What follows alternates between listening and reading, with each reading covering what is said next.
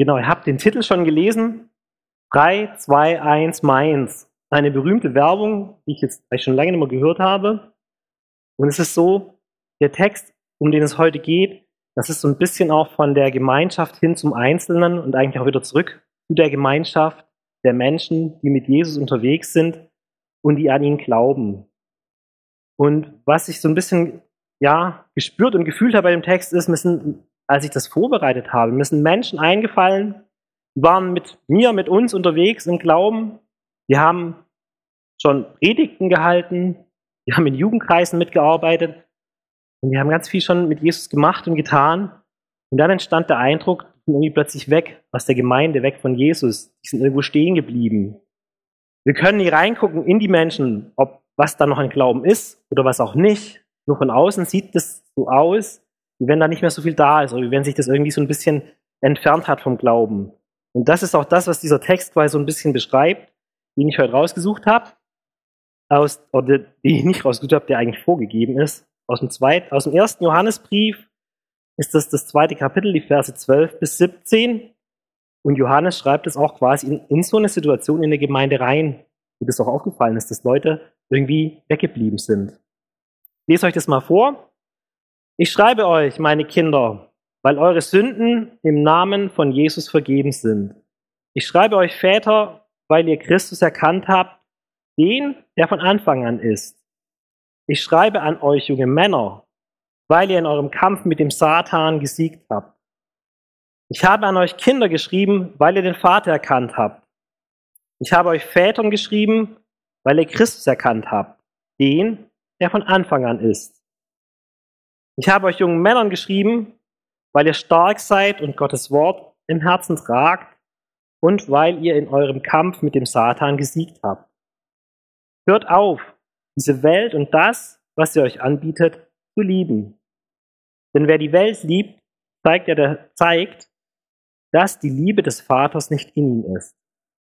Denn die Welt kennt nur das Verlangen nach körperlicher Befriedigung, die Gier nach allem, was unsere Augen sehen und den Stolz auf unseren Besitz. Dies alles ist nicht vom Vater, sondern kommt von der Welt. Doch diese Welt vergeht mit all ihren Verlockungen, aber wer den Willen Gottes tut, wird in Ewigkeit leben. Ein Text an Christen, die schon unterwegs sind ja, mit Jesus, die an ihn glauben. Ich bin am Anfang gestolpert, weil es sich ja alles doppelt so ein bisschen. Deswegen habe ich das mal angeworfen, damit ihr wisst, ich habe mich ja nicht verlesen, sondern es steht wirklich zweimal fast das gleiche da. Und im, wenn man dann genauer reinguckt und sich mit dem griechischen Text beschäftigt, stellt man fest, okay, es steht nicht ganz das gleiche da. Weil als erstes werden ja, ich schreibe euch meine Kinder, weil eure Sünden im Namen von Jesus vergeben sind. Und im Griechischen steht das Wort Teknion ähm, für das Wort Kind an dieser Stelle. Und das ist so eine Art Ansprache an die Brüder und Schwestern in der Gemeinde. Also wie wenn ich jetzt zu meiner Gemeinde sagen würde, hier, ihr meine lieben Kinder oder meine Lieben. Das ist so diese Ansprache, das damit gemeint ist. Und das heißt, dieser Text geht an alle, die an Jesus glauben und an alle, die Jesus nachfolgen. Deswegen das erste Mal diese Ansprache an die Kinder. Und auch was Wichtiges, Wann beginnt der christliche Glaube?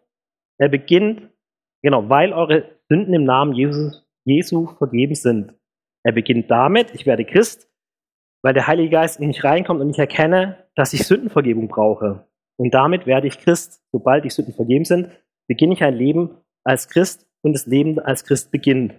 Das ist quasi so die Aussage, dass es eigentlich die erste, der erste Status eines Christen, den gibt, oder die erste Phase des Christseins, diese Erkenntnis, dass die Sünden vergeben sind. Und ich übergehe jetzt den Text nochmal und gehe direkt zu den zweiten Kindern, weil da ist ein Unterschied drin. Bei den Vätern und jungen Männern ist kein Unterschied drin. Wichtig wäre auch nochmal zu sagen, Väter und junge Männer steht hier, es sind die Frauen auch mit gemeint, weil auch Frauen im Glauben wachsen, wo, ich mir ziemlich sicher bin, weil es ja so um, um Wachstum geht, die ganze Sache. Und beim zweiten Mal Kind steht dort im griechischen Urtext Paida, ein unreifes Kind, das Bedürfnis nach Anleitung hat. Ich habe jetzt mit einer Russlanddeutschen letztens mich unterhalten über diesen Text, ganz, ganz zufälligerweise, und die sagte nicht, stopp, in der russischen Übersetzung steht einmal Kind und einmal Säugling.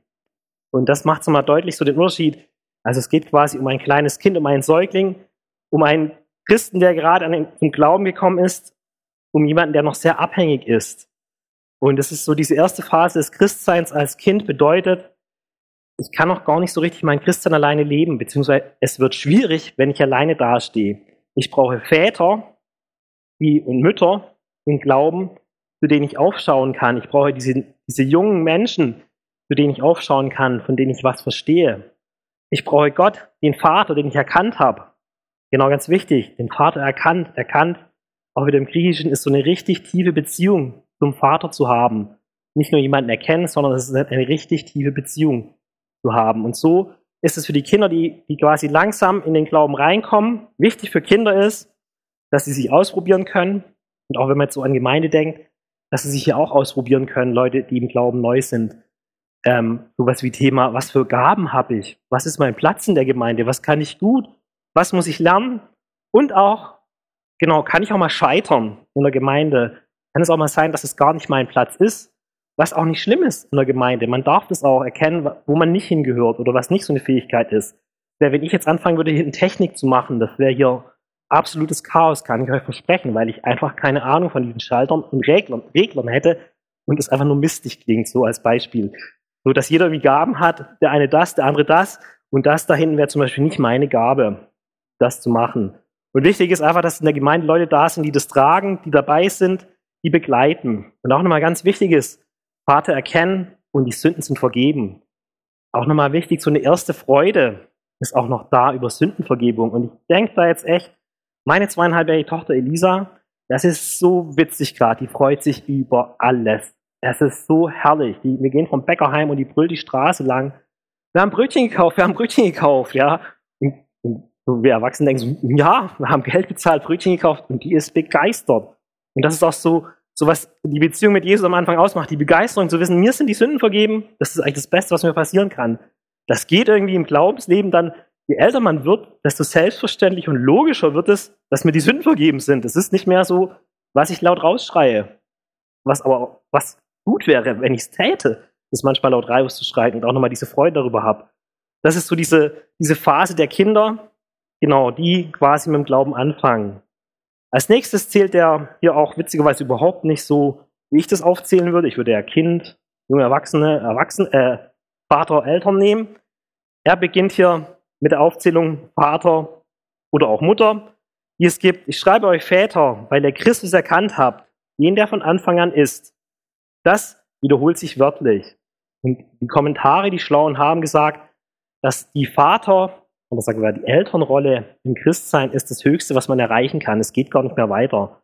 Man kann Jesus quasi eigentlich nicht mehr ähnlicher werden, sondern es ist schon dieses, dieses, was man erreicht haben kann in seinem Leben. Und es bedeutet, man hat eine tiefe, innige Beziehung zu Jesus Christus. Man hat einen Glauben, der sich entwickelt hat. Man hat in seinem Leben Tiefschläge erfahren, man hat positive Erfahrungen gemacht, man hat die Erfahrung gemacht, dass ein Glaube trägt und dass ein Glaube da ist und dass man eine jahrelange Beziehung zu Jesus hat. Dass man einfach so eine geistliche Reife hat, dadurch, dass man jahrelang schon mit Gott unterwegs ist. Vielleicht geht es auch bei anderen schneller oder langsamer, das kann ich nicht einschätzen. Und ich weiß auch die Väter oder die Eltern, die Mütter und Väter des Glaubens, die haben auch noch Baustellen, weil die sind nicht Jesus. Es ist auch nicht zu Ende. Da gibt es auch Themen, die vielleicht immer wieder kommen, wo man immer wieder scheitert, weil, weil es einfach so Themen gibt, die, wir sind Menschen, wir können manche Sachen nicht ablegen. Und die Rolle dieser Mütter und Väter ist eigentlich die, andere zu ermutigen, anderen ein Beispiel zu sein und auch, ähm, ja, vielleicht sogar manchmal zu ermahnen. Ja, während ich das echt spannend finde, wenn man ermahnt wird, das auch anzunehmen. Ich habe das echt in meinem Leben schwer annehmen können, Ermahnungen, weil ich musste das irgendwie alles, also manches Erfahrung selber machen.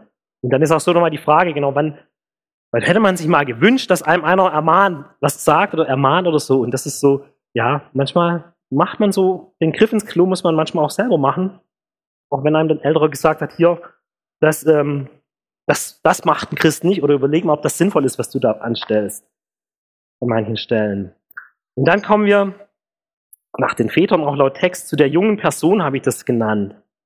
Also hier steht wieder, ich schreibe euch junge Männer, weil ihr euren Kampf mit dem Satan gesiegt habt, beziehungsweise weil ihr stark seid und Gottes Wort im Herzen tragt und weil ihr in eurem Kampf mit dem Satan gesiegt habt.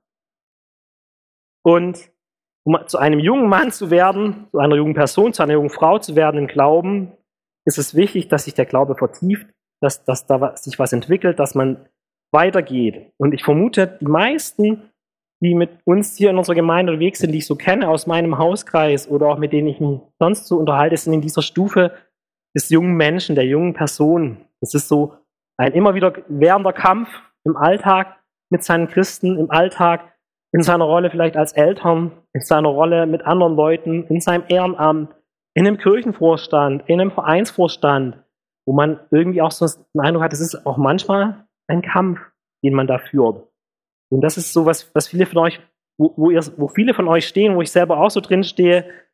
Und das ist so eine Stufe des Glaubens, die es gibt. Dazu gehört auch so spannende Diskussionen, also ganz spannende Diskussionen, die spannendsten überhaupt, wo sich ja mittlerweile auch Gemeinden schon in warte mal, 20., 19. Jahrhundert auch getrennt haben, deswegen, so, keine Ahnung, es gibt Abendmahlsdiskussionen, Taufdiskussionen, über den Zehnten könnte man diskutieren und über allen möglichen Themen. Das ist so in dieser, in dieser Phase eigentlich drin, dass man da viel diskutiert und noch viel sich überlegt, was da los ist. Also das geht immer weiter. Oder auch Frage nach Abendmahlsverständnis, Zungenrede. Ähm, genau, wo hat das Platz, wo gehört das hin? Das ist so diese Phase. Ich komme jetzt gerade voll, genau, ich bin gerade auf einem Seminar gewesen der Evangelischen Landeskirche und da war, war, war auch spannend. Da waren auch manche Fragen sind ja dort schon total abgekanzelt, weil die kirchenrechtlich schon geklärt sind. Da wird ja gar nicht mal viel diskutiert, theoretisch, weil es gibt ja eine Agenda, wie das alles zu laufen hat. So, das, aber im Glauben gehört es dazu, sich da selber ein Bild zu machen, sich da weiterzuentwickeln. Und wichtig ist, genau, wir tragen das Wort Gottes in unserem Herzen und wir kämpfen und wir siegen gegen Satan. Und ich habe jetzt noch mal eine Geschichte mitgebracht. Die hat mir eine Frau letztens erzählt. Ähm, ich arbeite in der allgemeinen Sozialberatung der Diakonie Kamenz und mache viel mit Finanzen oder Problemen. Wenn da was ist, kommen Leute zu mir und schütten mir ihr Herz aus.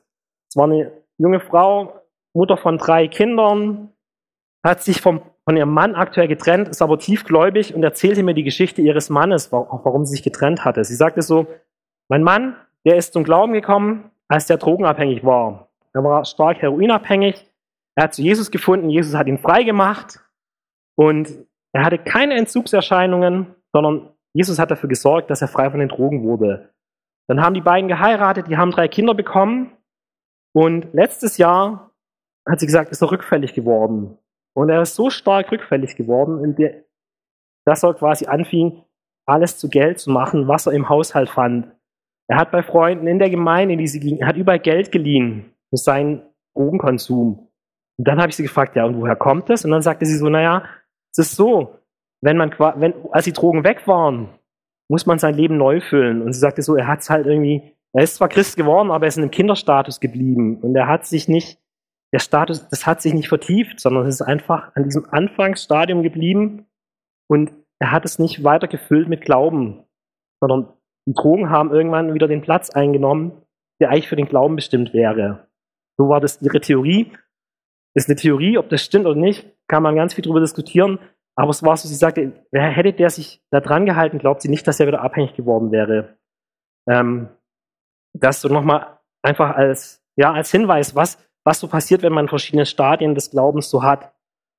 Und in der Gemeinde ist es, glaube ich, wichtig, dass von allen drei Typen Leute da sind, ähm, weil das bedeutet, dass eine Gemeinde lebendig ist. Wir brauchen Väter, Mütter im Glauben, die schon Erfahrung haben. Wir brauchen die Leute, die, hier in der Gemeinde arbeiten, die jungen Menschen, die eigentlich kämpfen, die dafür sorgen, dass das Wort Jesu weitergetragen wird, dass Menschen zum Glauben kommen. Und wenn wir Wachstum haben wollen, dann brauchen wir auch junge Leute, die zum Glauben kommen, weil sonst läuft irgendwas falsch, wenn keiner mehr zum Glauben kommt oder wenn keiner hereinwächst. Das gehört auch alles mit dazu.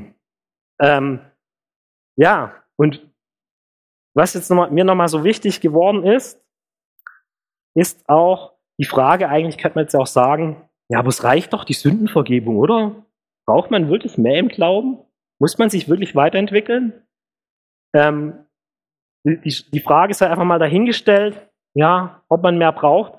Ich habe jetzt hier gerade so ein Beispiel genannt, was es da so gibt, was, was, was einem da passieren kann. Und ja, ganz praktisch gesehen würde, würde man sagen, wer, wer, wem die Sünden vergeben sind, der ist Christ. Und der glaubt an Jesus. Und der, genau, das ist aber die Frage, ob das reicht oder ob das, ob das ein Leben lang durchhält. Nur dieser eine, dieses eine Wissen, nur, das, nur die Beziehung auf den Kreuzestod, ob das reicht, um im Leben zu bestehen, ob das reicht in Tiefpunkten, ob das reicht. Das ist so, was ich frage, oder warum auch Menschen vielleicht wegkommen, weil sie an der Stelle stehen geblieben sind. Dieser Text, der geht noch ein bisschen weiter. Ähm, er geht nochmal so darum, um Abgrenzung von der Welt. Das ist nochmal so ein Teil. Das sind die anderen drei Verse ab Vers 15, wo so steht, wir sollen, genau, wir sollen, hört auf diese Welt und das, was sie euch anbietet, zu lieben. Denn wer die Welt liebt, zeigt, dass er die Liebe des, dass die Liebe des Vaters nicht in ihm ist. Also auch nochmal wichtig, so, ähm, warum brauchen wir uns als Gemeinschaft mit verschiedenen Glaubensstufen und warum brauchen wir uns Christen gegenseitig? Und wir haben in unserer Kirche ein alternatives Lebensmodell. Oder nicht in unserer Kirche, in unserem Christsein gibt es ein anderes Modell wie das, was in der Welt zählt. Ja, also in der Welt zählt Geld, Macht, Reichtum, Sexualität, Schönheit. Das sind so Werte, die da total wichtig sind und zählen. Und bei Jesus zählt das alles erstmal gar nichts, sondern da ist es nicht so wichtig. Und es kann für uns Christen auch eine Freiheit sein, weil es macht uns eigentlich keinen Druck, so zu werden, wie die Welt will, dass wir werden, sondern wir können unser eigenes Leben führen und wir können unser Leben führen, wie Gottes will. Und wir können uns abgrenzen. Das klingt ein bisschen sektiererisch, habe ich so festgestellt, wenn man das so radikal sieht. Und auf der anderen Seite ist es auch eine Freiheit zu wissen, ich muss nicht in dem Wertesystem der Welt leben, sondern ich kann ähm, in Gottes Lebens Wertesystem leben. Ich kann also auch großzügiger sein mit mir selber oder wenn mir Sachen ja, schief gehen oder ich Sachen falsch mache, kann ich aus der Vergebung leben. So, das ist bei Jesus immer möglich. Das ist so, ja, nochmal zu, zu dem Thema Abgrenzung der Welt und was wir so als Gemeinde brauchen. Und ich rede ja immer davon, wie man so ein junger Christ wird oder junger Vater im Christ sein wird oder Mutter. Und das, ist, sind so zwei Sachen, die mir ganz wichtig waren, die ich euch mitgeben will. Das eine ist, es kann sein, der Heilige Geist treibt dich an, dass du im Glauben weitermachst. Und ich erlebe manchmal, dass der Heilige Geist mich antreibt, Sachen zu tun oder Sachen zu lassen. Aber ich würde mich darauf nicht verlassen. Das zweite ist, man kann bewusst in seinem Leben Entscheidungen treffen. Das kann jeder. Und wenn ich Christ bin und es bleiben möchte, ist es meine Entscheidung, ob das weitergeht. Also ich entscheide mich bewusst, gehe ich in den Gottesdienst, gehe ich in den Hauskreis, gehe ich in den Gebetskreis, engagiere ich mich irgendwo. Das sind alles Entscheidungen, die kann ich bewusst treffen, um mein Christsein voranzubringen. Das ist was, was ich selber für mich machen kann und was ich machen sollte. Und ich erzähle das gerade so, wie wenn alles so positiv ist. Ne? Vielleicht gibt es auch Menschen, die gucken mich jetzt an und denken so, hä, was redest du da? Weißt du eigentlich, was bei mir im Leben los ist gerade? Und du redest so, wie wenn das alles die Lösung wäre. Und dann bitte ich euch, wenn euch das so geht, dass ihr eigentlich gar nicht so richtig damit was anfangen könnt oder sagt, weißt du, was ich für Krisen gerade habe, dass ihr euch auch Leute sucht in unserer Gemeinde, ähm, wo ihr das ansprechen könnt oder dass ihr auch zu mir kommt. Oder ihr sagt, hier, Dani hat letztes Mal am 10. gesprochen und das ist bei mir gar kein Thema, weil ich gar nicht weiß, von was ich leben soll. Auch nochmal so, so ein Thema, was ich euch anbieten kann in der Diakonie Kamenz, wo ich arbeite. Wenn euch finanzielle Sorgen plagen und ihr da auch nicht weiter wisst, könnt ihr auch Beratung in Anspruch nehmen. Ihr dürft gerne zu mir kommen, bei mir einen Termin ausmachen, ähm, um zu gucken, ob ich euch da helfen kann. Also das ist auch wirklich so ein Angebot, das, das von Christen für Christen auch ist, dass wir einfach auch gemeinsam unterwegs sind. Und genau, wie gesagt, es ist eigentlich nicht schlimm darüber, nicht schlimm, ist es schlimm, ein Kind zu bleiben oder nicht? Die Frage kann ich nicht beantworten, aber es ist irgendwie auch gut, wenn der Glaube sich weiterentwickelt und man im Glauben vorankommt. Genau, jetzt habe ich hier viel geredet und wir haben so festgestellt, das ist so ein Thema, ja, es geht um Gemeinschaft, um Gemeinde. Und wir wollen jetzt, wenn ich hochkomme, wir wollen jetzt im Lobpreisteil nochmal füreinander beten, für die verschiedenen Generationen in unserer Gemeinde. Es gibt Menschen, die werden beten und wenn ihr das auf dem Herzen habt oder sagt, ja, da will ich jetzt auch dafür beten, dann dürft ihr auch gern diese Gebetszeit nutzen und einfach vom Platz aus da mit dafür beten. Genau. Ich bete noch kurz zum Abschluss der Predigt. Herr, ich danke dir für den Reichtum, den du uns hier schenkst. Ich danke dir für jeden, der hier ist. Und ich bitte dich, dass du jedem nachgehst, der Zweifel hat, der Sorgen hat und dass du ihm Menschen an die Seite stellst, die ihm begleiten und ihm da helfen, Herr bitte dich, dass du da unsere Herzen dafür aufmachst, dass du auch uns dafür aufmerksam machst, wer Hilfe braucht und wo Hilfe benötigt wird, Herr. Amen.